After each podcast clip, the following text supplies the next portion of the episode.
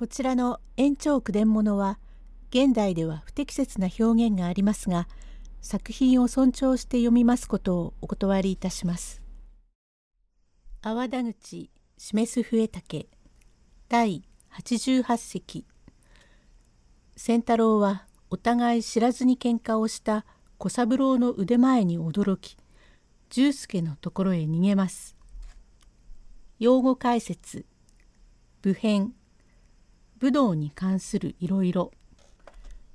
仙太郎は小三郎に会いたいと思い待っていますが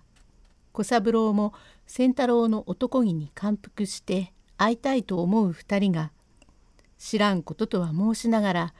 仙太郎が赤菓子の繁忙で打ち込みましたが武変の心得ある侍は油断のないもので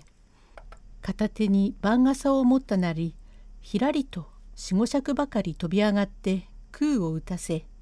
降りながら木剣作りの小脇差しを引き抜きますと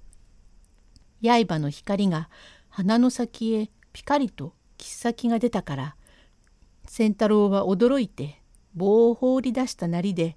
むちゃくちゃに逃げ戻り「おいじいさん開けてくんなよ」はい私はどんなにお案じ申したか知れませんよ。お願いだから喧嘩はやめてください。私が死んでからしてください。と言われ仙太郎はしおしおと「俺はもう喧嘩はやめだ。若い自分はもう少し強かったが年を取るとひるむからうっかり喧嘩はできねえ。あなたが剣幕を変えて出ていらっしゃいましたから私は後でどんなにヒヤヒヤしていたか知れません。何の新橋の汐留の河岸から船が出ると後から芸者が「丈介さん丈介さん」という声がするから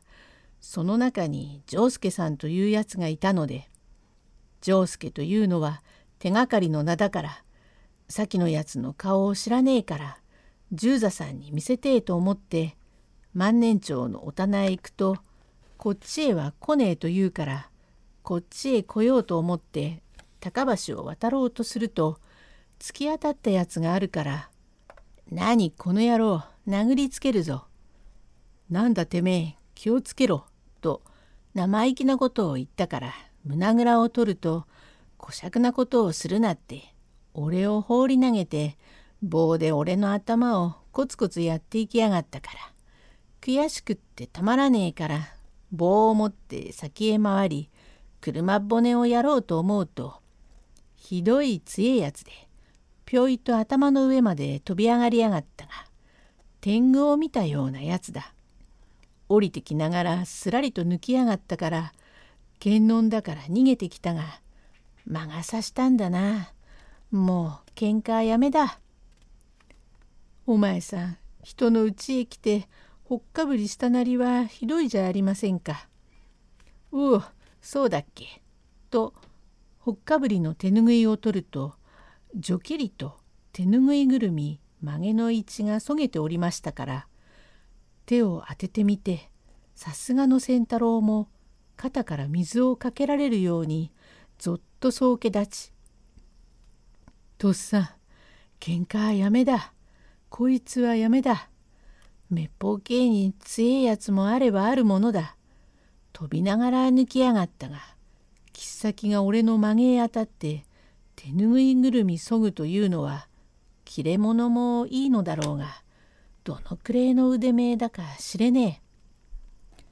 え。うう怖いことお前さんもう少し下ならどうなさるパクリとゆずみその蓋を見たように頭をそがれるか。もう少し下ならころりと首が落ちるんだ。おうおっかねえ喧嘩はやめだ。ひどいやつがあるものだ。冗談じゃありませんよ。したがあの稲垣小三郎様が帰っておいでなすったよ。ええ若旦那がどうして？この先の軒下で笛を吹いていた修行者があったから四国の心持ちで乙女申し恵光を願うと仏壇に立てかけてあった人よぎりを見てお聞きなすったからこれこれと申し上げると男泣きにお泣きなさるからあなたは小三郎様かと言っても始まりはお隠しなすったが私は十座の親父でございますと言うと実は俺が小三郎だとお打ち明けくだされたがその時は私はどうも胸がいっぱいになりましてね。うんうんさぞお力落としだったろう。第89席翌日ようやく小三郎仙太郎十三郎が揃って顔を合わせます。仙太郎それからお前あの何を言ってくれたか小左衛門様の死骸を引き取って弔いを出したことをお侍さんを町人がむやみ勝手に引き取って弔いを出したって滅法刑に怒ると困るがな。十助いえどうして怒るどこじゃありません。まことにご親切なお方様だ。お目にかかってお礼が申したい。実に関心なお方だ。侍も及ばんとおっしゃってでございました。そうか。してどこへおいでなすった？十座がいないから万年町へ行って泊まるとおっしゃってもう少しさっき岡本へいらっしゃいました。止めておけばいいにそれにあの頭巾を見せたか？ええ頭巾をお目にかけたら何とか言う人だとおっしゃったがちゃんと目印があったのが分かって仇討ちに出るとおっしゃいましたよ。そうか何にしても会いたかったな。これから万年町のお棚へ行ってこようか。明日の朝おいでなさるとおっしゃったしせがれも今に帰ってきましょうからまた人に突き当たって喧嘩でもなさるといけませんから今夜はお泊まんなさいな。じゃあそうしようがなんだか気色が悪くっていけねえから酒を買ってきてくれ。とこれから酒を飲んでその晩は十助の家へ泊まりましたが翌朝早く起き手ぬぐいを頭へ巻いて朝湯へ参りました。後へ入れ違って十三郎と稲垣小三郎が連れ立って帰ってまいりました。十助どうした？めったに家を開けたことはねえにゆうべ帰らねえもんだから大変に心配をした。十三郎ゆうべは万年町のお棚へ泊まりました。おやおや若旦那様これはどうも私はご一緒とは存じませんでした。さあさあどうぞこちらへ。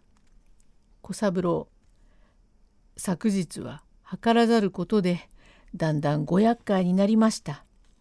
あれから万年町へ参ると十座も気合わせてだんだん話も尽きないゆえ十座は親父が案じるから帰ると言ったがどうせ明日はわしも行くから一緒に参ろうと申して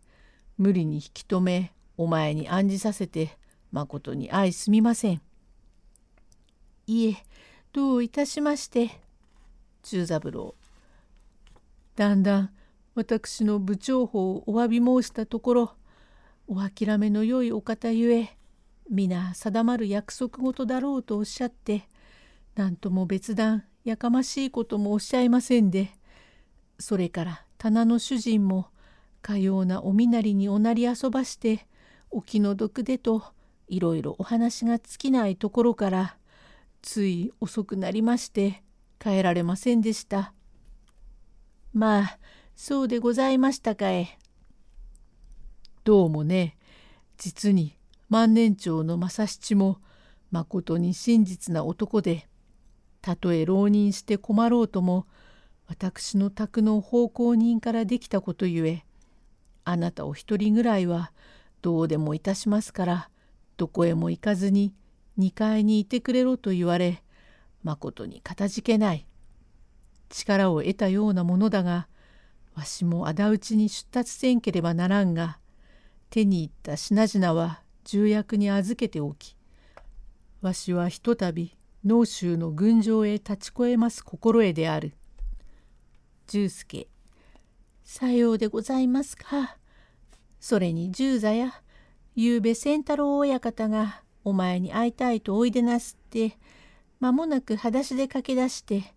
しばらくたって帰っておいでだから乙女申して「おや親方お帰んなさい。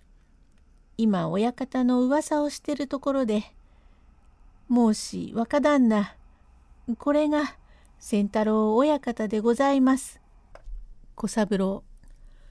おやおやこれはお初にお目にかかります。手前は稲垣小三郎と申すふつつかの不老人この後ともに幾久しくご別婚に願います。これはどうもわっちは池存ぜえ者の仙太郎と申し